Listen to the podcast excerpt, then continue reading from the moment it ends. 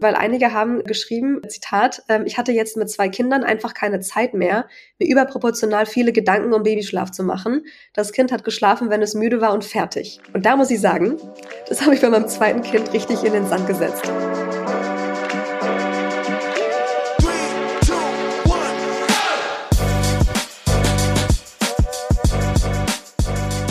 Mama halblang mit Rebecca und Sophia.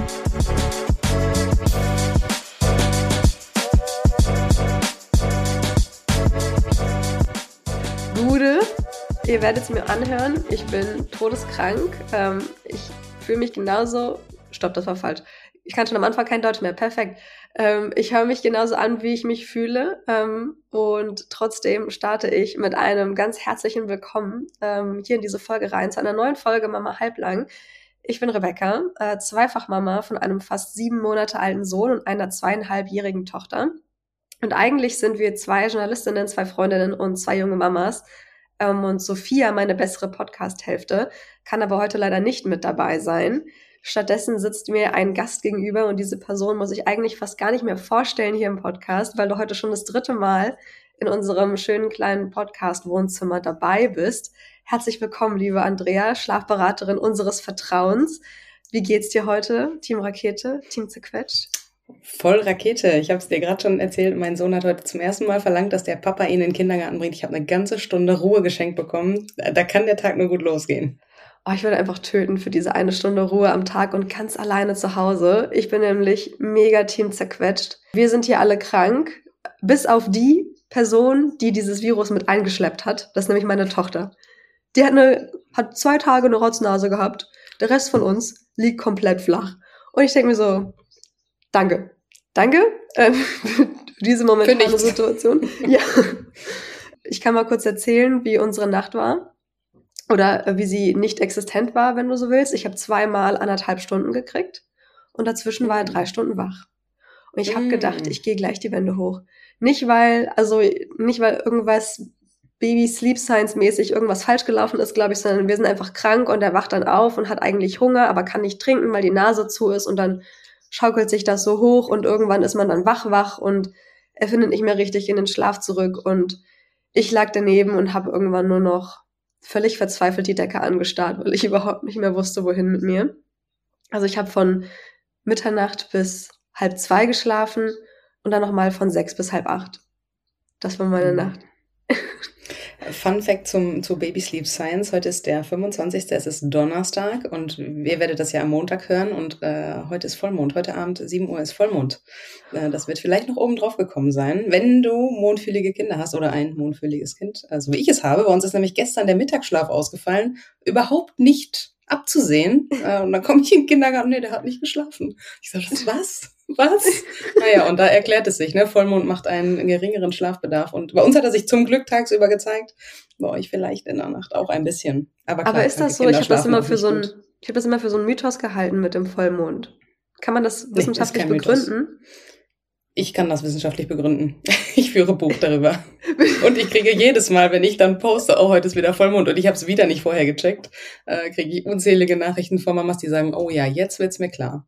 Es klingt wie so ein Werwolf-Mythos, der Vollmond kommt und die Babys schlafen schlecht. Ähm, aber genau so ist es übrigens, ne? Der Vollmond kommt. Also es sind die Tage vor dem Vollmond. Heute Abend ist ja Vollmond, jetzt ist alles wieder gut. Irgendwann müssen wir nochmal so eine Folge machen über so, ähm, so Babyschlaf in Anführungsstrichen Mythen und dann gucken wir, sind das wirklich Mythen oder ist das die Wahrheit? Und dann so, so Sachen ja, wie no die Vollmondgeschichte. Voll gut. So. Ja, Mega geil. Aber lass uns kurz über diese Folge sprechen. Ähm, und für den einen oder anderen, der neu dazugestoßen ist, sage ich doch noch mal ganz kurz, wer du bist. Andrea, wie gesagt, du bist Schlafberaterin. Du hast einen Sohn, der müsste ungefähr so alt sein wie meine ältere Tochter, also so etwa anderthalb, richtig? Äh, also, zweieinhalb. Also zweieinhalb. Zweieinhalb, sorry, zweieinhalb. Ich, ich, habe nicht geschlafen. Zweieinhalb Jahre. Genau. Und ähm, dich findet man auf Instagram unter Schlafen leicht gemacht. Und du hast dich mittlerweile damit selbstständig gemacht, kann das sein? Ist das mittlerweile ja, dein Vollzeitjob? Mega, mega. Ich bin immer noch in Elternzeit, muss man ehrlicherweise sagen. Ah, okay, ähm. aber du hast dir mit Schlafen leicht gemacht dann ähm, dein Standbein sozusagen jetzt äh, aufgebaut. Und du bist ja, ja auch immer genau. größer geworden. Du hast äh, bei Instagram, habe ich ähm, gestern gesehen, die 10.000 geknackt. Das war ein Event. das war ein Event. Sehr, sehr cool. Herzlichen Glückwunsch äh, an der Stelle. Danke, danke. Ich freue mich total, dass du da bist und äh, nicht ohne Grund bist du jetzt schon zum dritten Mal mit dabei. Die Folgen mit dir sind immer wahnsinnig beliebt. Wir haben ja letztens gefragt, welche Gäste, welche Specials wünscht ihr euch für dieses Jahr? Und ich weiß gar nicht, wie oft dein Name gefallen ist. Also die Zuhörer und ich lernen auch aus jeder Folge immer ganz, ganz viel. Und ich bin großer Fan von diesem liebevoll, von diesem liebevollen No-Bullshit-Vibe, den du an dir hast. Wir haben mit dir schon wichtige Themen besprochen, wie äh, was hat Milch, also das Stillen oder das Fläschchen, mit dem Ein- und Durchschlafen zu tun und wie wichtig ist der Tagschlaf für die Nacht bei Babys und Kleinkindern. Letzteres hast du damals mit Sophia alleine aufgenommen, weil ich zu dem Zeitpunkt mit der Geburt meines zweiten Kindes beschäftigt war. Das ist jetzt schon fast das klingt aber. Ich glaube, als ihr die aufgenommen habt, ging es bei mir oder wurde bei mir gerade die Entscheidung getroffen, dass die Einleitung jetzt losgehen muss oder so. Ja, ich war, glaube, das war auf jeden Fall schon, schon im Werden. Ja, es war, es war alles schon, äh, die, die, die Straßenschilder waren ausgerichtet. Das ist jetzt schon fast sieben Monate her. Ich bin jetzt sieben Monate, fast sieben Monate zweifach Mama und deswegen passt das Thema heute wie die Faust aufs Auge. Denn wir sprechen heute über den Babyschlaf 2.0. Wissen wir bei den zweiten Kindern alles besser, können alle Tricks, die wir beim ersten Mal gelernt haben, anwenden und so dafür sorgen, dass die zweiten Kinder von Anfang an besser schlafen. Außerdem sprechen wir darüber, wie man alleine zwei Kinder ins Bett bringt, die Kinder ihren Schlaf gegenseitig beeinflussen und ob ein Familienbett auch zu viert möglich ist. Wie vorhin angesprochen, hast du einen Sohn, also du konntest persönlich die Erfahrung in Klammern sozusagen noch nicht machen, ob du beim zweiten Mal alles andere oder äh, alles anders oder sogar besser machen könntest. Ich habe bei uns mal in der Community nachgefragt und 25 Prozent haben zwei Kinder, einige weniger haben drei oder mehr. Für mich einfach völlig utopisch at this point. Aber die große Mehrheit mit 70 Prozent hat ein Kind. Hast du in deiner Beratung oft auch Familien mit zwei oder mehr Kindern oder vor allem Eltern mit einem Kind? Oh, das ist eine gute Frage. Ich glaube vermehrt mit einem Kind. Hm, viele wissen beim zweiten halt auch schon vieles ja. und ähm, diese ganze Thematik, ist das normal oder ist das eine Phase oder muss ich mich abfinden, die mhm. fällt dann schon so ein Stück weit weg, ne, weil man vom ersten weiß, aha, da war das auch so. Ja. Ja, doch, stimmt. Also es ist, glaube ich, ich würde sagen 60, 40. Okay, aber dann doch mehr als ich dachte. Äh, beim ersten Kind wird man ja aber auch so ins kalte Wasser geschmissen, ne? was Babyschlaf und erwachsener Schlafmangel ähm, angeht. Da weiß man ja gar nicht, was auf einen zukommt. Ich habe auch mal nachgefragt, ob denn die zweiten, dritten, vierten Kinder, wie auch immer, besser schlafen und würde hier am Anfang gerne mal die Ergebnisse teilen. Willst du vielleicht kurz raten? Ich sag Nein, schlafen nicht besser. Also es hält sich tatsächlich sehr die Waage. Ähm, also es ist wirklich, wenn man sich so einen Kuchen vorstellt, äh, ist das richtig schön in so äh, Drittel eingeteilt. 33 Prozent sagen, ja, sie schlafen besser. 37 Prozent sagen, nee, ist eigentlich ungefähr gleich. Und 30 Prozent sagen eher schlechter als die ähm, das ersten passt Kinder. doch zu meiner Einschätzung, oder? Genau. ich würde mit meinem Sohn, und ich kann gar nicht sagen, äh, gar nicht glauben, dass ich das sage nach der letzten Nacht, die hinter mir liegt, aber ich würde mich grundsätzlich eher bei den Leuten positionieren, die sagen, ja, eigentlich ist es besser. Aber so wie die Umfrage aussieht, ist es auf jeden Fall kein festes Versprechen, dass eure zweiten, dritten, vierten Kinder bessere Schläfer werden als euer erstes Kind. Aber jeder von uns hat ja das eine oder andere gelernt aus dem ersten Jahr mit dem ersten Kind. Und die Frage ist, ob wir dieses Gelernte beim zweiten Kind anwenden können. Lass uns ähm, deswegen da nochmal kurz ansetzen. Also bei den ersten Kindern, bevor es zu den kleinen Geschwisterkindern kommt. Ich würde noch mal ganz kurz erzählen, wie das bei mir damals mit meiner Tochter war. Denn ähm, der Schlaf meines ersten Kindes war unfassbar schlecht. Ab dem Zeitpunkt, als sie so vier, fünf Monate alt war.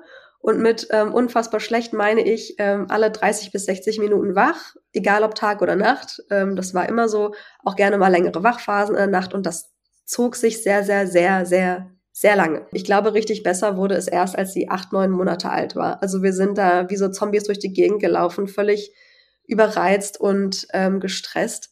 Und äh, wie man das so äh, völlig verzweifelt als Mama dann nachts um vier so macht, man fängt an zu googeln. Und rückblickend würde ich sagen, sind folgende Schlüsselbegriffe bei mir hängen geblieben, mit denen dann auch einiges besser geworden ist, als ich verstanden habe, was das macht und ja, wie Babyschlaf beeinflusst wird. Und das sind einmal altersgerechte Wachzeiten und Schlafdruck, Einschlafhilfe und Einschlafassoziation und entwicklungsbedingte Regression. Das sind so die Baby Sleep Science Begriffe, die bei mir hängen geblieben sind. Kannst du uns vielleicht diese Begriffe noch einmal ganz kurz im Schnelldurchlauf erklären? Ja, unbedingt. Ich bin ja ein großer Wachzeiten-Junkie, habe ich hier schon zu Genüge erzählt. Ähm, ich, also meiner Meinung nach sind die altersgerechten und richtigen, passenden Wachzeiten für jedes individuelle Kind. Da gibt es natürlich keine Statistik, die dir das eindeutig für dein Kind sagen kann.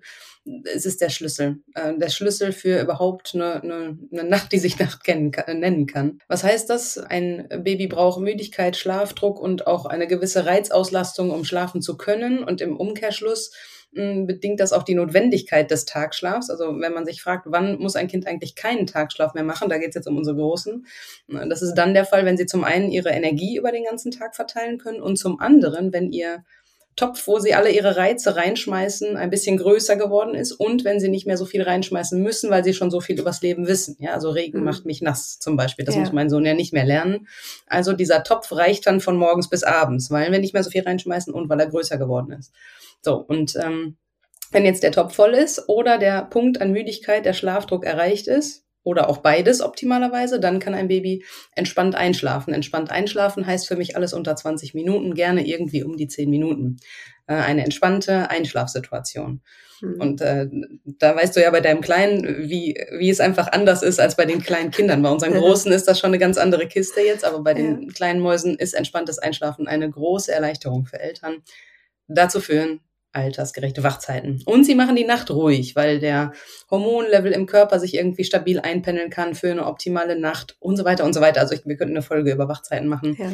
Ähm, wenn die erste Nachthälfte unruhig ist, gucke ich als erstes auf die Wachzeiten zum Beispiel. Mhm. Oder wenn ein Kind morgens super früh aufsteht. Also der perfekte Tag, und natürlich ist es nie perfekt, der macht aber auch eine gute Nacht. Mhm. Da haben wir, so, glaube ich, ausführlich in der Tagschlaffolge drüber gesprochen. Genau, aber nur um nochmal ähm, das einmal kurz sozusagen unser kleines Wissenskästchen nochmal aufzufrischen. Ähm, dann haben wir auch, ich habe nämlich in Vorbereitung für diese Folge nochmal die erste Folge mir angehört, die wir zusammen gemacht haben. Und da haben wir auch ganz ausführlich über Einschlafhilfe und Einschlafassoziation gesprochen. Und da haben wir von dir gelernt, da gab es so einen großen Aha-Moment bei uns in der Folge, dass jede Einschlafhilfe auch eine Einschlafassoziation werden kann. Ähm, genau. Das heißt, eine Einschlafhilfe, etwas, ähm, das dem Kind obviously hilft, einzuschlafen, Schnuller, Brust, Flasche, wie auch immer. Und eine Einschlafassoziation ist dann, wenn ich es richtig verstanden habe, etwas, auch Flasche, Schnuller, Brust, ähm, dass es unbedingt, also denkt unbedingt zu brauchen, um Schlafzyklen miteinander zu verbinden und dann dieses Ding passiert wie mit meiner Tochter, dass die Kinder alle 30 bis 60 Minuten kurz wach werden. Korrekt? Korrekt. Sehr gut. Komplett richtig. Und dann macht ein Kind innerhalb des ersten Lebensjahres entwicklungsbedingte Regressionen durch. Welche gibt's denn da? Das sind die ersten zwei Lebensjahre sogar. Uh, und äh, wir starten mit der Vier-Monats-Regression, also die ersten zwölf Wochen. Ähm, Gott sei Dank gibt's die noch nicht. Da hat man sich so gerade zurechtgeruckelt und irgendwie läuft's. Und dann ähm, ja, kommt die Vier-Monats-Regression. Die dauert meistens den gesamten vierten Monat. Und äh, soll ich dir noch erklären, was passiert? Weil dann sind wir eine Stunde unterwegs hier. So lang wie nötig, so, so kurz wie möglich. Okay. Äh, vier Monatsregression, zyklisches Schlafen. Also das ist ja schon ein Schlüsselpunkt. Das äh, Kind stellt auf die eigene Melatoninproduktion um und erlernt das zyklische Schlafen. Bedeutet, nach jedem Schlafzyklus 30 Minuten bei den ganz Kleinen, dann wird es irgendwann mehr, so bis 45, 50 Minuten ungefähr äh, jedes Mal wird das Kind dann wach nach einem Schlafzyklus und muss wieder einschlafen. Und das ist der kritische Punkt, um den sich, äh, um den sich ganz, ganz viele Familien drehen, weil dieses Verbinden von Schlafzyklen das Baby einfach nicht ohne weiter Schlafservice von Mama oder Papa, meistens von Mama, schafft. Äh, und dann geht's weiter, neun Monatsregression, elf Monatsregression, also alles so zwischen acht Monate und einem Jahr ist äh, aufregend. Da kommt er ja dann bald wieder in die mhm. Gegend. da geht's ums Thema Motorik, also das Laufen wird vorbereitet. Mhm. dann geht es weiter. Dann, dann kommt eine relativ ruhige Phase. Dann kommt so um den 13. Monat verweigern die mal den Mittagsschlaf das erste Mal oder den zweiten oh, das auch das erste Mal. Ja. Mhm. Äh, tückisch, äh, ganz tückische Kurve. Und dann ist so ein bisschen Ruhe bis zur 18-Monats-Regression. Und da geht's dann, äh, ab da geht's dann ums Thema Sprache. Da machen die ihre großen Sprünge im Thema Sprache. Letzte Regression, letzte offizielle Regression ist äh, im 24. Monat, also um den zweiten Geburtstag herum. Äh, jede Regression dauert zwischen vier bis sechs Wochen. Nicht alle Familien merken das, also nicht jedes Kind zeigt total äh, Mhm. stark Auswirkungen auf den Schlaf. Aber diese Meilensteine, die wir besprochen haben, also die ich gerade genannt habe, zyklischer Schlaf, ähm, Motorik, Sprache, die wirken sich zum Beispiel auch tagsüber aus. Also es ist nicht gesagt, dass jedes Kind solche Regressionen durchlebt wie Ja. mein Sohn. also wir Oh haben je. jede Nacht Spaß gehabt damit. Ähm, wir werden Mm, sehr sehr sensiblen Schläfer und äh, Ja. da, da merkst du es dann schon. Ach krass. Ja, wir sind ja jetzt mehr so in der Phase, wo der Mittagsschlaf wirklich so insgesamt wegfällt. Nur nicht mal, nicht mal aus Versehen zwischendurch, sondern so ganz grundsätzlich. Und ich merke immer, also in der Kita macht sie ihn manchmal noch oder oft noch, weil da natürlich ihr Tag auch ganz anders aussieht und viel wilder ist als zu Hause. Ähm, Stichwort das kleine Töpfchen mit den Reizen, die irgendwie verarbeitet werden müssen. Aber ich merke bei uns zu Hause auch, dass ihr Körper sich immer sehr gut daran gewöhnt gerade. Also äh, sie immer länger auch durchhält. Also am Anfang war es so, dass sie uns dann um 16, 17 Uhr so total gecrashed ist und überall eingeschlafen ist, egal was passiert ist. Und dann habe ich sie auch so 20 Minuten schlafen lassen. Und äh, mittlerweile ist es nicht mehr so. Und dann kann ich sie um 19 Uhr, innerhalb von fünf Minuten ist sie weg und schläft dann bis zum nächsten Tag um 8. Und ich denke so, Picobello. Mega. Schön. Können wir so weitermachen. Bei uns war gestern das erste Mal ohne Mittagsschlaf, ohne eine unruhige Nacht danach. Also ich habe immer schon, Uh. wenn es bisher mal versehentlich passiert ist oder ich habe es auch Ja. schon mal einmal bewusst probiert wegzulassen, weil er morgens so lange geschlafen hat, hat immer noch nicht so gut funktioniert. Immer eine unruhige erste Nachthälfte sagt mir, der Tag war nicht perfekt für ihn. So, diese Begriffe, die wir gerade nochmal durchgegangen sind, das ist jetzt quasi unser Wiss, unsere kleine Wissenskiste über Babyschlaf, wenn wir mit dem zweiten Kind schwanger sind und unbedingt alles besser machen wollen. Ja, wir haben diese Begriffe schon mal gehört, wir wissen, was es bedeutet und es hoffentlich hingekriegt, dass die ersten Kinder mittlerweile gut schlafen. Stellen wir uns jetzt mal folgendes Szenario vor. Jemand kommt auf dich zu und sagt, äh, hey, liebe Andrea, ich bin gerade mit meinem zweiten Kind schwanger. Gibt es einen Weg, wie ich, wie ich von Anfang an dafür sorgen könnte, dass es, dass so viel wie möglich richtig läuft. Worauf sollte diese Person achten? Kann sie sich irgendwie vorbereiten? Oder einfach muss sie es passieren lassen? Also ich stelle mir vor, wenn ich selber ein zweites Kind bekommen würde, weil mein Ja. Sohn hat mich ja wirklich, dieser Schlaf hat mich an, an alle meine Grenzen gebracht und wieder zurück. Ich habe mir vorgenommen, sollte ich jemals auf die Idee kommen, das nochmal zu machen, dieses Abenteuer, dann äh, müsste man sich erstmal zwölf Wochen lang entspannen und nicht versuchen, alles Mhm. richtig zu machen, weil da geht's ja wirklich um Ankommen, um Bedürfnisse, Bedürfnisse erfüllen, sich kennenlernen. Ähm, denn das zweite Kind ist nun mal nicht das erste Kind. Das höre ich immer wieder und versuche mir das gut einzuprägen.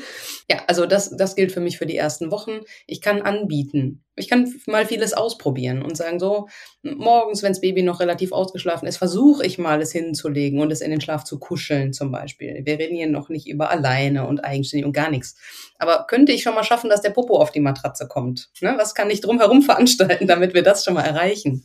Ähm, da würde ich so ab der zehnten Woche ungefähr mit anfangen. Weil dieses Einschlafen im Liegen und Weiterschlafen im Liegen und Popo auf der Matratze macht einen riesen Unterschied, ist meine Erfahrung. Also das wäre was, das würde ich Eltern mitgeben. Wenn das Kind nicht verlangt, ständig getragen zu werden, dann würde ich dem auch nachkommen. Wenn es das nicht verlangt und wenn es mir die Tür aufmacht, dann kann Mhm. man ja auch mal versuchen durchzugehen. Wenn es noch Ja. nicht geht in den ersten Monaten, ist das halt auch absolut nicht schlimm, weil die Hirnreife dafür noch nicht da ist und ja, erstmal ist, steht Bindung im Vordergrund, Vertrauen, Sicherheit, das sind einfach die wichtigeren Dinge. Damit ein Kind dann irgendwann auch vertrauen kann, ah, ich liege jetzt hier in meinem Bett in meinem Zimmer und bin sechs Monate alt und ich kann jetzt hier mal 30 Minuten alleine schlafen. Ja. Nachdem man mich in den Schlaf gekuschelt hat zum Beispiel. ja. Ne? Und dafür muss ich ja erstmal die Voraussetzung schaffen, dass dieses Urvertrauen da ist, dass Mama immer sofort kommen wird. Also zu früh, zu viel zu versuchen, davon würde ich abraten. Damit, perfekt, damit hast du mir nicht auch schon ähm, die zweite Frage vorweggenommen, wann man denn überhaupt damit anfangen sollte, sich um den Schlaf des Kindes Gedanken zu machen. Weil ja am Anfang schlafen sie auch noch sehr willkürlich und sehr, sehr viel und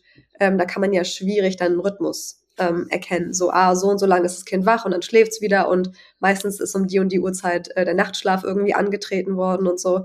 Da weiß ich noch, ich habe ja mein zweites Kind gestillt, mein erstes nicht. Und da stand ich auch vor ganz neuen Herausforderungen, weil ich dachte, okay, ich weiß, wie ein Flaschenkind funktioniert. Ich habe keine Ahnung, wie ein Stillkind funktioniert. Aber das erledigte sich ja dann auch schnell bei mir. Ich habe ja dann mit vier Monaten abgestillt. Ähm, nicht, das will ich, will ich an der Stelle nochmal sagen, nicht, um damit bessere Nächte hervorzurufen. Es hatte andere Gründe. Also äh, bitte lasst euch von niemandem einreden, dass ihr abstillen müsst, um besser zu schlafen. Ich habe mal in der Community nachgefragt bei den Eltern, die sagen, dass der Schlaf ihres zweiten Kindes besser war, was sie genau anders gemacht haben. Einige haben tatsächlich gesagt, dass ihnen das Wissen über Wachzeiten und auch so Müdigkeitsanzeichen beim zweiten Kind sehr geholfen hat. Also sie wussten einfach, worauf sie jetzt achten müssen, auch individuell von Kind zu Kind. Du hast gerade gesagt, ähm, das zweite Kind ist nicht das erste und was beim ersten funktioniert hat, kann beim zweiten ganz anders sein und man kann da eben auf individuelle Müdigkeitsanzeichen achten. Viele haben aber auch gesagt, äh, gar nichts. Ich habe nichts anders gemacht, Mein zweites Kind war einfach entspannter. Ich habe die Dinge einfach geschehen lassen. Das ist ja jetzt eigentlich erstmal so ein sehr stark bedientes Klischee in der Elternbubble, so nach dem Motto, ach, entspann dich einfach, dann ist auch dein Kind entspannt. Alles nur Gerede oder kann da auch aus der Schlafperspektive was dran sein? Das lässt sich ja nicht beantworten, wenn wir nicht die beiden Kinder vor uns haben. Hm. Also Schlafen hat ja zu tun mit Sicherheit, mit Vertrauen und auch mit Fähigkeiten und natürlich auch mit der Struktur, die ich fürs Kind schaffe. Und jetzt ja. gibt es Kinder, die äh, reagieren auch mit 18 Monaten noch auf 10 Minuten Wachzeitunterschied empfindlich. Und dann gibt es Kinder, die sagen, das ist mir völlig wurscht, jetzt oder in einer halben Stunde, ich schlafe trotzdem gut. Ja. Ähm, da kann ja keiner was dafür und da kann man auch nichts für oder gegen tun. Von daher lässt sich das pauschal ganz schwer beantworten. Mhm. Aber es hört sich für mich erstmal schlüssig an, wenn du einfach schon mal ein Babyschlafjahr durchgemacht hast und ungefähr so ein Gefühl davon hast, äh, dafür hast, was dich erwartet, dass du auch selber nicht so einen inneren Druck hast, jetzt alles irgendwie so und so hinkriegen zu wollen und dann vielleicht auch ein bisschen mehr Ruhe ausstrahlst und das dann vielleicht doch wenigstens so ein bisschen beim Kind ankommt. Naja, die, die zwei, zwei, bei den zweiten Kindern weiß man ja, ah, das erste ist jetzt zwei, zweieinhalb, drei, da ist ja die ganz wilde Zeit dann auch schon vorbei. Also bei den allermeisten jedenfalls. Und dann weiß man ja, aha, es wird besser. Beim ja. ersten Kind, ich weiß noch, dass ich gedacht habe, wie soll ich diese zwölf Wochen schaffen, wo alle sagen, danach wird es besser. Ja.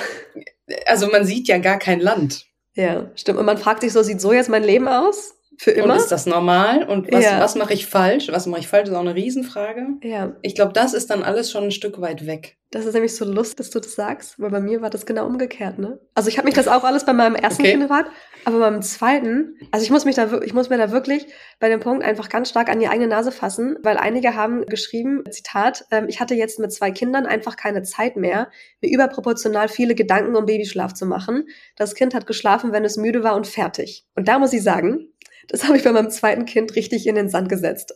Weil ich, ich so erpicht darauf war, alles besser zu machen, dass dieser Mental Load über den Babyschlaf mich fast mehr belastet hat als der Babyschlaf selber. Also gerade am Anfang, wenn die Kinder noch oft schlafen, dreht man ähm, sich ja ständig im Kreis aus Wickeln, Füttern, Einschlafbegleitung. Da passt dazwischen nicht viel. Und ich habe dann ständig in diesen, in so Wenn-Dann-Szenarien gelebt. Also wenn das Baby so und so lange schläft, dann sieht der Rest des Tages so und so aus und sein restlicher Schlaf müsste dann so und so sein. Und dann musste ich aber auch alles wieder umwerfen, wenn er anders geschlafen hat, als ich es geschlafen hat, als ich es in dem Moment erwartet habe. Ähm, Babys sind da ja eh so kleine Überraschungsboxen. Ähm, du weißt am Anfang eines Tages fast nie, was dich erwartet. Ja, man ist es aber auch so gewöhnt, ne? Guck mal, unsere sind jetzt zweieinhalb, da kannst du das so Stimmt. peilen. Also wenn der, ja. wenn mein Sohn um halb sieben aufsteht, dann weiß ich, 20 Uhr ist hier Feierabend. Ja, das stimmt. Das, da, ja. Ne, dann zu, oh zu wissen, so funktioniert es und das versuchen anzuwenden auf so ein Würmchen, was nach, nach Zufallsprinzip schläft, ja. ist natürlich dann ja, schwierig nicht funktionieren. Da merkt man einfach, was für ein Routinetier man auch geworden ist mit, dem, mit seinen Kindern. Dass man einfach, wie du sagst, wirklich auf die Uhr schauen kann und sagt so, ne, in acht Stunden. Nach Mittag, du bist dann und dann wach geworden, dann und dann ist dann äh, Betty-Zeit. Und daran war ich so gewöhnt und habe krampfhaft versucht, da irgendwie Routine in meinen Tag reinzukriegen. Das konnte ja irgendwie nur zum Scheitern verurteilt sein. Ich hatte dann ja auch irgendwann ein Beratungsgespräch bei dir. Da war mein Sohn, glaube ich, Boah, da fing es bei mir mit dem Abstillen gerade an. Da muss er so drei, dreieinhalb Monate alt gewesen sein. Und ich habe danach immer mal wieder mit dir Rücksprache gehalten, weil ich das Gefühl hatte, ich sehe den Wald vor lauter Bäumen nicht mehr und ich brauche irgendwie ganz dringend jemanden, der für mich in die Führung gehen kann und der mir irgendwie sagen kann, ja, das sieht doch irgendwie schon ganz gut aus, fahr mal in die Richtung weiter und dann schauen wir einfach mal, was an der nächsten Straßeecke äh, auf dich wartet. Ist das ein Phänomen, also dass Eltern eigentlich gar nicht mehr wissen, wo oben und unten ist, dass dir häufiger bei so Schlafmangel Eltern, äh, Schlafmangel geplagten Eltern begegnet, wenn sie zu dir in die Beratung kommen? Ja, also man weiß ja irgendwann gar nicht mehr, mit, ob man sich selber noch trauen kann, ob man der Schwiegermutter trauen soll oder der eigenen Mutter ja. trauen soll oder der Freundin, die schon drei Kinder hat, trauen soll, wo aber alles irgendwie ganz, ganz anders ist, obwohl die ja gar nicht so viel anders machen. Oder man versucht Dinge zu kopieren, die bei anderen gut funktionieren, die beim eigenen Kind aber wirklich zur Panik führen ja. oder so das, boah, ja, es ist so ein Strudel, in dem viele Eltern ja. stecken, weil sie nicht wissen, wo sie hingucken müssen. Und wenn sie versuchen, da hinzugucken, wo es augenscheinlich bei anderen funktioniert, dann funktioniert es fürs eigene Kind nicht. Und da steckte ich irgendwann mit meinem Sohn drin, weil bei uns war es halt so, mein Mann bringt unsere Große jeden Morgen in die Kita. Das heißt, ich habe bis um 16 Uhr mit meinem größeren Kind quasi nichts zu tun und kann mich bis zum Nachmittag voll und ganz auf mein kleines Baby konzentrieren und habe halt wirklich versucht, das irgendwie zu organisieren, weil wir haben ja auch, das ist ja quasi das Problem, wir bekommen ja nicht ein zweites Mal ein Kind, sondern haben dann ein älteres Kind, das da noch herumturnt und du diesen erstmal bei dem Baby versuchst, eine Routine zu entdecken oder ähm, regelmäßige Wachzeiten zu entdecken, regelmäßige Schläfchen zu entdecken.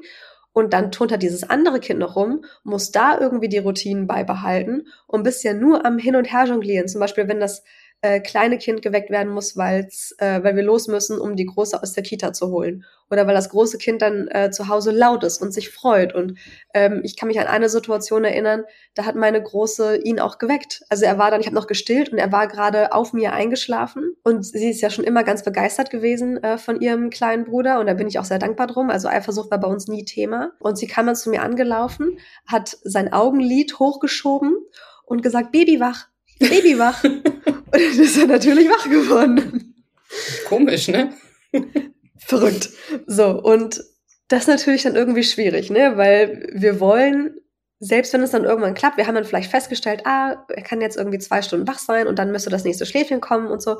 Ähm, dann haben wir das erkannt und würden gerne danach handeln. Aber jetzt haben wir da eben dieses große Kind noch rumtouren und wir haben ja aber gelernt, Übermüdung beim Baby führt zu schlechten Nächten, wenn es nicht genug Schlaf oder zu viel Schlaf am Tag bekommen hat. Wie können wir als Eltern damit umgehen, dass wir uns nicht zu 100 Prozent auf den Rhythmus des Babys einlassen können? Wie, wie sehr sollte uns das sorgen, dass verschiedene Schläfchen einfach viel zu kurz ausgefallen sind?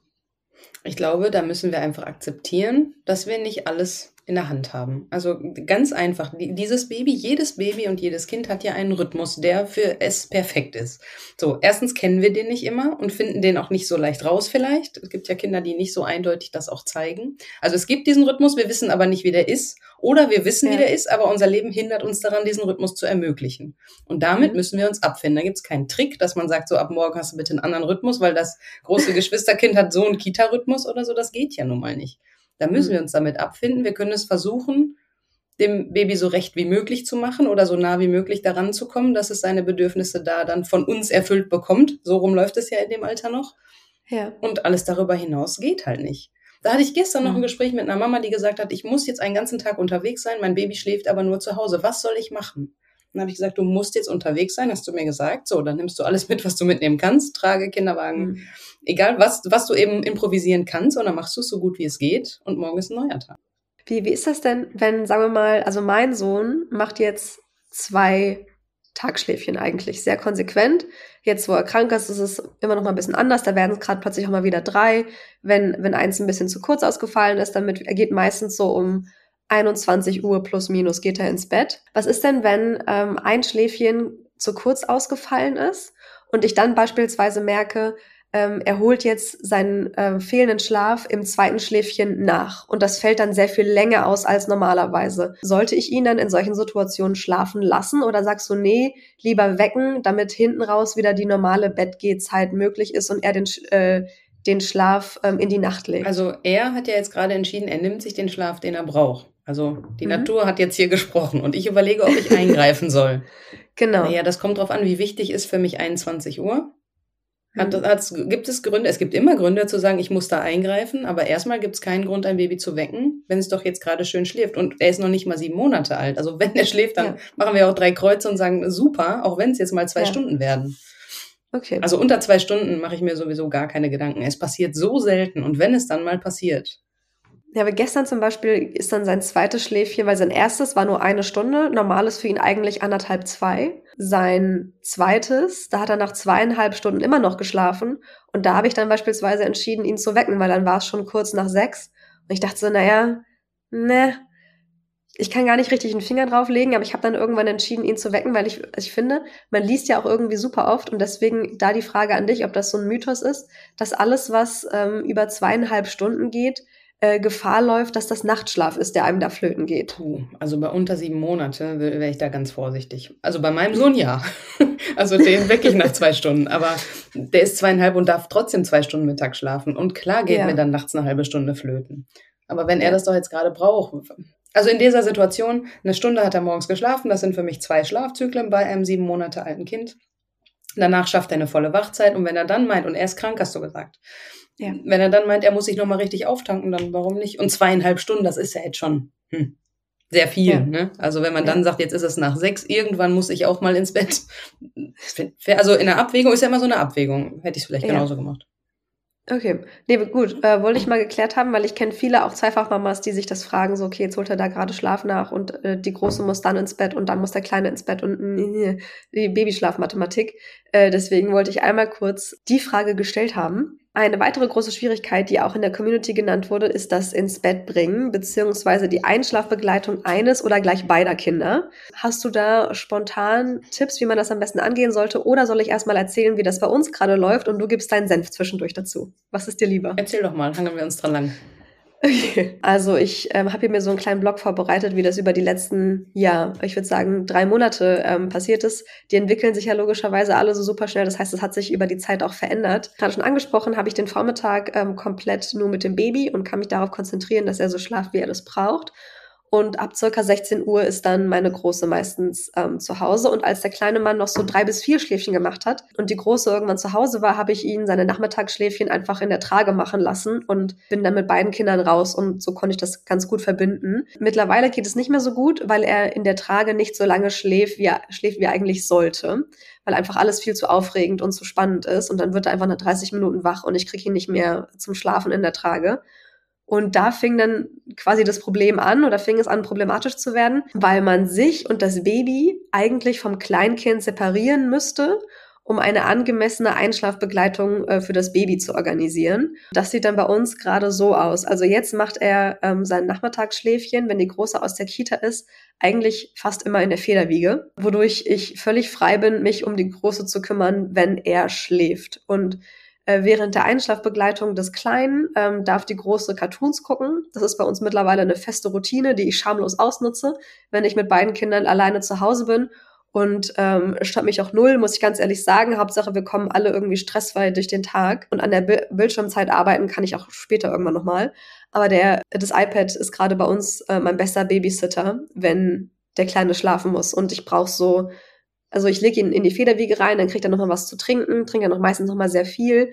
Und das dauert alles in allem dann so zehn Minuten, würde ich sagen. Er hat zwischen, normalerweise, wenn er nicht krank ist, hat er zwischen den Schläfchen Wachzeiten gerade von circa drei Stunden. Ein bisschen weniger meistens, aber ungefähr. So oder so ähnlich gehe ich abends vor, wenn ich beide, also wenn ich alleine bin und beide ins Bett bringen muss, was bisher nur zweimal vorgekommen ist. Wenn mein Mann natürlich da ist, dann teilen wir uns die Kinder auf. Die Große kann ja schon sehr langes, ähm, sehr lange am Stück wach sein. Das heißt, der Kleine wird von mir immer zuerst ins Bett gebracht und die Große darf, wie gerade angesprochen, währenddessen ähm, darf ihr Fernsehen gucken. Ich kann ihr das auch erklären mittlerweile, dass ich sie ähm, dann in ihr Zimmer setze mit dem iPad und sage, ich muss kurz deinen kleinen Bruder ins Bett bringen. Ähm, ich bin so in 10 bis 20 Minuten bin ich wieder da. Und dann sitzt sie da auch und guckt, Ariel ist gerade ihr ja. Ding. genau, und dann warte ich mal, also dann bringe ich ihn ins Bett und wenn er schläft und dann gehe ich zu meiner Tochter mit dem Babyphone in der Hand und warte, bevor ich sie ins Bett bringe, meistens so 30 bis 45 Minuten um zu gucken, ob er seinen ersten Schlafzyklus verbinden kann. Weil ich verhindern möchte, dass wenn ich mit der Großen schon angefangen habe, sie ins Bett zu bringen, das nochmal abbrechen zu müssen, um nochmal zum Kleinen reinzugehen. Ähm, und ich will quasi wissen, habe ich jetzt erstmal Ruhe von dem Kleinen oder muss ich nochmal reingehen? Weil die 30 Minuten kann dann meine Tochter auch noch warten. Das ist dann meistens irgendwie kein Problem. Jo, so. Und wenn der Kleine schläft, dann bringe ich die Große ins Bett. Fertig. Das ist unsere Einschlafroutine. Das habt ihr doch gut gelöst. Also da muss man auch pragmatisch sein. Jetzt hast du zwei, also deine, deine große ist ja jetzt auch noch nicht so alt. Ne? Also die muss man ja irgendwie irgendwo parken oder man nimmt sie mit. Also anders geht's ja nicht. Jetzt bin ich ja. alleine mit zwei Kleinkindern. Entweder habe ich den guten Babysitter Fernseher oder also ein Buch wird die noch nicht gucken 20 Nein. Minuten lang. So müssen wir einfach so realistisch sagen. So, das habt ihr jetzt für euch gefunden und es funktioniert es gibt halt leider kein Patentrezept, wie man zwei Kinder ins Bett bringt, weil Kinder total unterschiedlich sind, weil die Einschlafbegleitungen total unterschiedlich sind. Ähm, ich überlege immer, wenn ich das gefragt werde, wie hätte das meine Uroma ja. gemacht? So, wie hätte die das gemacht? Die hätte die Kinder gleich getimt und dann wäre das eine Kind in Schlaf gestillt worden und das andere gekuschelt oder so. Wahrscheinlich, keine Ahnung. Also ich glaube, man muss da einfach kreativ werden und mutig sein und locker sein und wissen, es dauert heute eine halbe Stunde länger als sonst. Und das ist halt das Schwierige, nach so einem Tag noch zu sagen, ach ja, die halbe Stunde habe ich jetzt auch noch Geduld. So. Aber ich glaube, das ist die allergrößte Herausforderung. Nicht, dass die Kinder schlafen oder überhaupt einschlafen, es sei denn, ich habe beim Kleinkind, bei der Großen hättest du jetzt noch äh, Petsyball oder so, ne? also dass du sehr aktiv sein ja. müsstest, wenn das große Kind schon kuschelnd einschläft. Also ich stelle mir vor, meinem Sohn könnte ich schon sagen, wir setzen uns jetzt alle zusammen hier ins Bett und du schläfst hier bei mir ein, an mir ein und das Kleine hätte ich auf dem Arm und würde stillen zum Beispiel, würde theoretisch gehen. Ich glaube, da muss man vom Großen auch ein bisschen mal was verlangen in der Situation, wenn man sie beide zusammen haben muss und sie nicht vom Fernseher parken kann. Gibt ja auch Kinder, die das nicht tolerieren. Ja, und ich glaube, die, die Großen sind da auch ähm, ein bisschen resilienter, als wir das vielleicht denken. Also ich muss von den zwei Malen, die ich beide Kinder alleine ins Bett bringen musste, war das eine Mal mein Sohn noch so klein, dass ich noch gestillt habe. Und er war so auf der Kippe zwischen, man kann ihn ablegen, aber irgendwie auch nicht so richtig. Das veränderte sich gerade hin zu nicht ablegen können. Und ich hatte ihn in den Schlaf gestillt und dachte, naja, ich müsste jetzt vielleicht hoffentlich so viel Zeit haben, dass ich die Große in Ruhe ins Bett bringen kann. Pustekuchen. Ähm, du hattest davon, glaube ich, schon mal erzählt in irgendeiner Folge. Äh, ja, oder ich hatte das dir davon erzählt. Ja, stimmt, stimmt. In der Wochenbettfolge habe ich davon erzählt. Ja, also lange Rede, kurzer Sinn. Ich mache es mal ganz kurz, sonst könnt ihr das in der Wochenbettfolge nachhören. Er ist natürlich wach geworden. Ich saß am Ende stillend äh, neben dem Bett meiner Tochter. Die Kinder waren da gar nicht das große Problem, sondern vielmehr ich, die sich nicht so richtig auf die Situation einlassen konnte und die gedacht hat, oh Gott, oh Gott, jetzt geht alles schief und jetzt sitze ich hier noch drei Stunden lang und keines der Kinder schläft und beide schreien und ich weine und keine Ahnung. Ähm, am Ende ist alles gut gegangen. Keiner von uns hat geweint, obwohl doch ich war kurz mit den Nerven. Du wahrscheinlich. Ich, aber äh, die Kinder nicht. die Kinder nicht. Und ähm, da muss ich auch sagen, oder dir beipflichten, ich glaube, ganz oft ist es dieses sich darauf einlassen können und diese innere Ruhe noch mitzubringen am Abend, um das irgendwie zuzulassen. Und ich glaube, warum das bei uns relativ okay funktioniert, ist auch, dass wir kein Familienbett haben. Also bei uns müssen nicht zwei Kinder in einem Bett einschlafen und irgendwann legen sich die Erwachsenen dazu, ähm, was ich mir schon ein bisschen problematischer vorstelle. Und das ist auch ein Problem, das viele in unserer Community umtreibt. Ähm, da leite ich direkt eine Frage an dich weiter. Kann ein Familienbett auch zu viel stattfinden oder wecken sich die Kinder gegenseitig? Hast du da, haben dir da Familien was erzählt oder kannst du uns vielleicht was dazu sagen? Ähm, wie, wie tief ist so ein, so ein äh, Kinderschlaf? Ist das realistisch, dass man auch zu viel noch im, äh, in einem Bett liegen kann mit einem kleinen Baby? Also wir müssen uns ja mal überlegen, wo kommen wir alle so her und wie waren die Schlafbedingungen? Kinderzimmer ist eine sehr neuzeitliche Erfindung. Äh, Heizung ist eine sehr neuzeitliche Erfindung. Also Menschen sind ja eigentlich dazu gemacht, im Rudel zu schlafen und sich gegenseitig zu beschützen, zu wärmen, ne, zusammen zu sein ja. und nicht vergessen zu werden. Ganz wichtig für Babys ist ja nicht vergessen werden. Die Erfahrung ist, meine persönliche Erfahrung ist auch, Kinder wollen ja eigentlich da sein, wo die Erwachsenen auch sind. Also diese Geräuschkulisse, diese absolute Stille, die wir den ersten Kindern angewöhnen zum Schlafen, die, die brauchen die eigentlich ja. gar nicht. Also da, wo das Leben ist, da sind auch noch meine Leute und die haben mich nicht vergessen. Eigentlich ist das ein Sicherheitsfaktor, Alltagsgeräusche zu hören. Und genauso ist es beim Schlafen. Ähm, mein Mann ist ein starker Schnarcher, ist kein Geheimnis und mein Sohn juckt das überhaupt ja. nicht. Er schläft ja so die halbe Nacht, irgendwie ab zwei, drei kommt er meistens zu uns. Ja stört ihn überhaupt nicht. Und ich liege wach und denke mir, oh, bitte, bitte, lass das Baby nicht aufwachen. Oder, ja, naja, jetzt das Kind, ne? aber bitte lass ihn nicht aufwachen, das stört ihn überhaupt nicht. Und ich glaube, wenn Kinder bei den Eltern schlafen dürfen, ist das für die allermeisten Kinder, nicht für alle, aber für die allermeisten schon was, mh, mm, wo sie eigentlich am liebsten sind. Also das muss ich mich ja fragen. Ist das für ein Kind wichtiger, wo es ist oder mit wem es ist? Und deswegen glaube ich, klar wird ein Kind sich rühren, wenn ich ins Bett gehe und dabei nicht mucksmäuschen Mäuschen still bin und wird sich vergewissern, aha, jetzt sind sie da. Vielleicht kann ich mich jetzt auch mehr entspannen. Jetzt ist jemand da. Ne? Vielleicht kann ich noch mal ein bisschen tiefer abgleiten jetzt in den Schlaf. Äh, es kommt aufs Kind an, auf die Eltern an. Ne? Wenn die nicht schlafen können, wenn die Kinder mit im Bett sind, ist es keine gute Idee. Familienbett muss halt für jedes Familienmitglied eine gute Lösung sein, sonst ist es eben nicht die beste Lösung.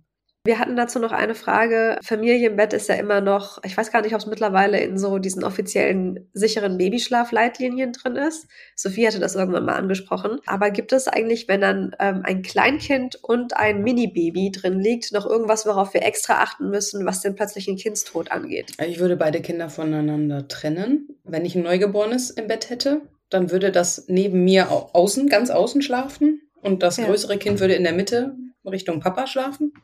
Aber das ist super individuell. Also, worauf kann man achten? Das Baby darf nichts vors Gesicht bekommen, es darf sich nicht in eine weiche Matratze eingraben, es darf nicht überhitzen. Das sind ja die, die Dinge, die wir ähm, präventiv tun können, wenn wir äh, ans Thema plötzlicher Kindstod denken. Und das größere Geschwisterkind bringt halt die Gefahr mit sich, dass es irgendwie eine Decke übers Kind ziehen, übers, übers Baby ziehen könnte oder so. Das ist ja der einzige Grund. Die Anwesenheit eines weiteren, einer weiteren Person ist ja nicht das Thema. Also ich würde beide trennen, einfach um das Risiko zu umgehen, dass dieser Brummkreisel Kleinkind, der da im Bett ist, irgendwie nicht zufällig eine Decke, ein Kissen, irgendwas vors Babygesicht wühlt. Okay. Mal angenommen, es klappt nicht und die Familie kommt, kommt zu dem Schluss, nee, Familienbett zu viert ist einfach für uns nicht die beste Lösung. Äh, wie könnte man denn sanft vorgehen, um das große Kind auszuquartieren? Mhm, am besten beginne ich das schon, bevor das kleine Mäuschen kommt. Ähm, mhm. Ähm, denn ich möchte ja nicht verknüpfen für einen sehr pfiffigen Zweijährigen oder Dreijährigen oder so oder eine Dreijährige, möchte ich ja nicht verknüpfen, jetzt kommt hier dein Geschwisterchen und deshalb darfst du nicht mehr bei uns schlafen. De facto ist es so, aber das will ich ja nicht, dass das Kind das so sieht. Deswegen würde ich empfehlen, wenn noch Zeit ist, das vorher zu beginnen. Alternativ, wenn das Baby schon da ist, dann ist natürlich immer die Frage nach dem Papa. Was machen wir mit Papa? Kann der jetzt mal dazukommen irgendwie und mit in die Bresche springen? Ist eine Option zu sagen, ähm, Familienbett finden wir auch weiterhin gut und wir möchten dass auch, dass unser großes Kind mit elterlicher Begleitung schlafen äh, darf. Ist ja, kann man ja, ja so entscheiden. Und dann zu sagen, so, die Eltern trennen sich.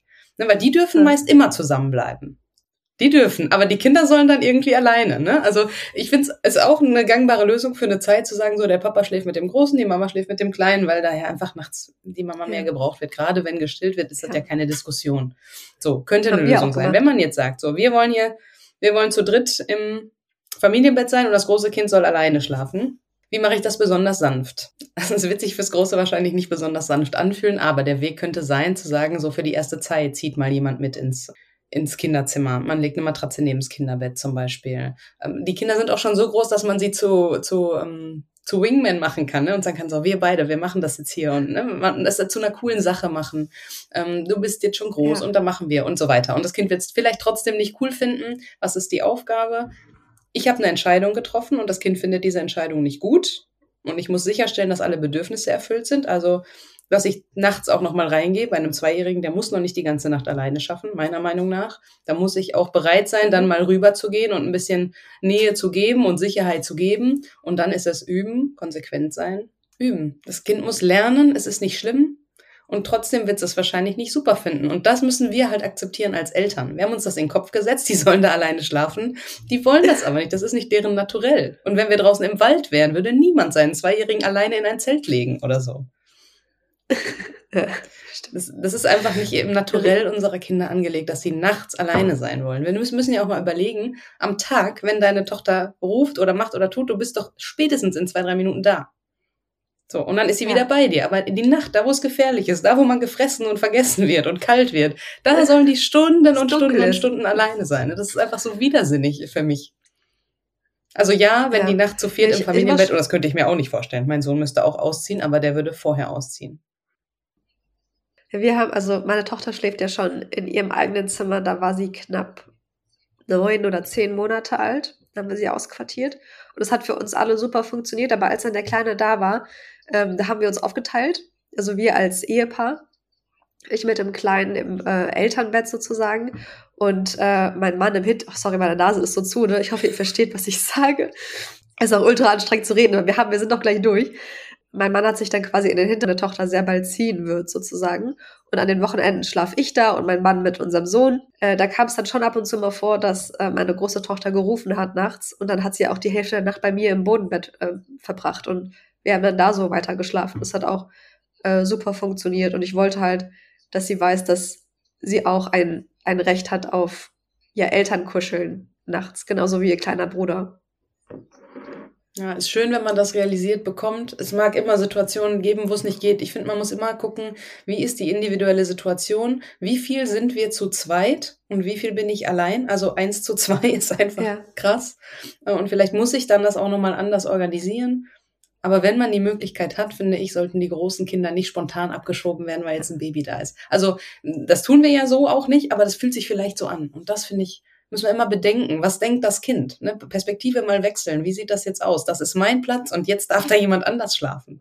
Ich habe nur noch eine richtige Frage, wobei die sich vielleicht auch so ein bisschen deckt mit deiner Antwort äh, zum Familienbett, ähm, weil die Frage, das ist eine, die auch äh, meine Zukunft betrifft, weil diese Überlegung hat letztens unverhofft unsere Urlaubsplanung verkompliziert, nämlich ab wann könnten Kinder in einem gemeinsamen Zimmer schlafen. Und du hast gerade schon gesagt, ja, die Geräuschkulisse ist, ist eigentlich etwas, wir müssen sie gar nicht daran gewöhnen, so etwa quasi in einem sterilen, leisen Raum zu liegen, sondern da darf ruhig ein bisschen Geräuschkulisse sein. Aber gibt es trotzdem eine Empfehlung, ab wann Kinder in einem gleichen Zimmer schlafen können? Puh, alleine meinst du? Ja. Boah, es wäre mir nicht bekannt, dass es eine offizielle Empfehlung dazu gibt.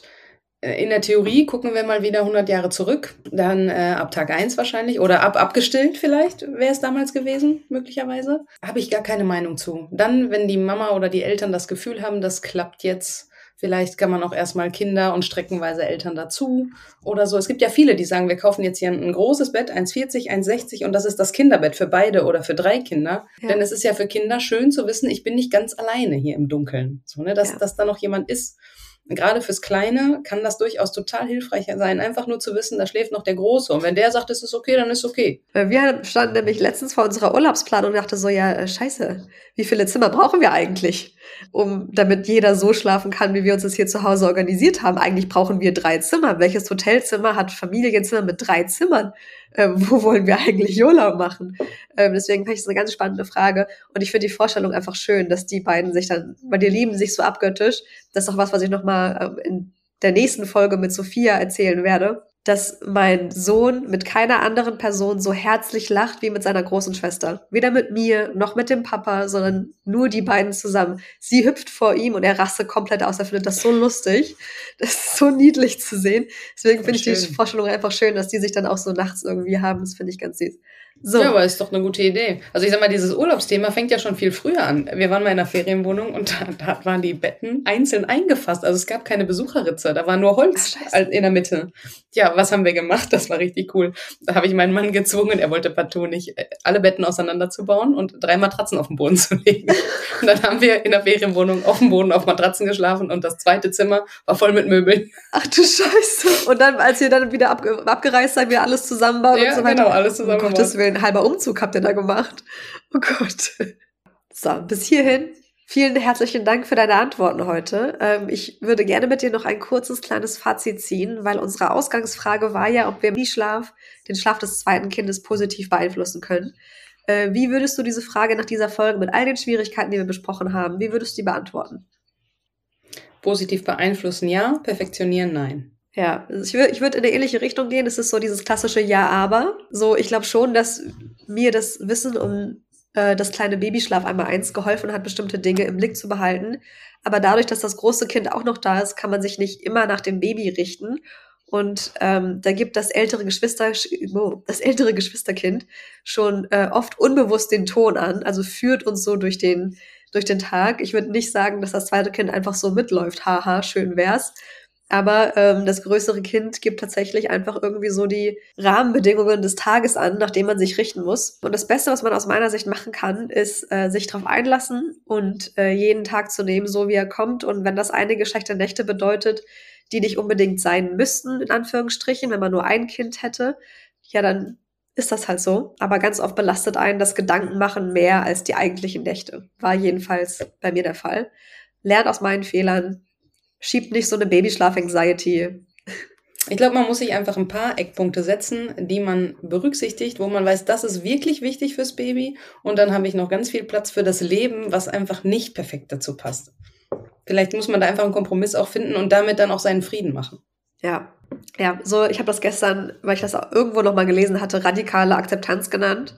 So dieses, die Situation ist jetzt wie sie ist. Ich kann es nicht ändern. Ich mache jetzt das Beste draus und dann das ist auch so mein großer Tipp, was ich übrigens im Buch geschrieben habe.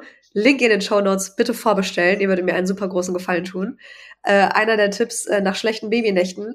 Immer nur in den nächsten fünf Minuten denken. Nicht den ganzen Tag äh, schon planen wollen, sondern immer nur fünf Minuten nach fünf Minuten nach fünf Minuten und sich so durch den Tag hangeln, damit man sich nicht psychisch vollkommen verrückt macht und irgendwie Kontrolle über etwas haben will, worüber man keine Kontrolle haben kann. Sodele, bevor ich mich hier in ganz vielen anderen Sachen verliere, muss ich dir leider sagen, dass die Rauschmeister-Fragenrunde heute ausfällt. Ich habe keine drei Fragen für dich, was einfach an meiner Nase liegt und an meinem generellen Gesundheitszustand. Ich glaube auch nicht, dass das super angenehm ist, dazu zu hören. Deswegen will ich euch auch nicht länger auf die Folter spannen und euch jetzt hier an dieser Stelle schon ähm, aus der Folge verabschieden. Vielen lieben Dank, dass du da warst. Dein Instagram-Account und deine Webseite verlinken wir auch wieder in den Show Notes. Ähm, da könnt ihr alles finden, was Andrea auch an äh, Beratungen anzubieten hat. Und wie ihr in der Folge gehört habt, ähm, habe ich das ja auch schon in Anspruch genommen, auch selbst bezahlt und alles. Also das ist wirklich eine, eine Herzensempfehlung. Andrea ist nicht ohne Grund immer bei uns im Podcast. Und in zwei Wochen hören wir uns wieder mit einem kleinen Zwischenfazit, was das äh, Zweifach-Mama-Sein angeht. Da nehme ich euch ein bisschen mit durch mein letztes halbes Jahr, wie das Leben mit zwei kleinen Mäusen ist. Bis dahin, wenn Sophia auch wieder dabei ist, machen wir alle halblang. Was Andrea auch an äh, Beratungen anzubieten hat. Und wie ihr in der Folge gehört habt, ähm, habe ich das ja auch schon in Anspruch genommen, auch selbst bezahlt und alles. Also das ist wirklich eine, eine Herzensempfehlung. Andrea ist nicht ohne Grund immer bei uns im Podcast. Und in zwei Wochen hören wir uns wieder mit einem kleinen Zwischenfazit, was das äh, Zweifach-Mama-Sein angeht. Da nehme ich euch ein bisschen mit durch mein letztes halbes Jahr, wie das Leben mit zwei kleinen Mäusen ist. Bis dahin, wenn Sophia auch wieder dabei ist, machen wir alle halblang.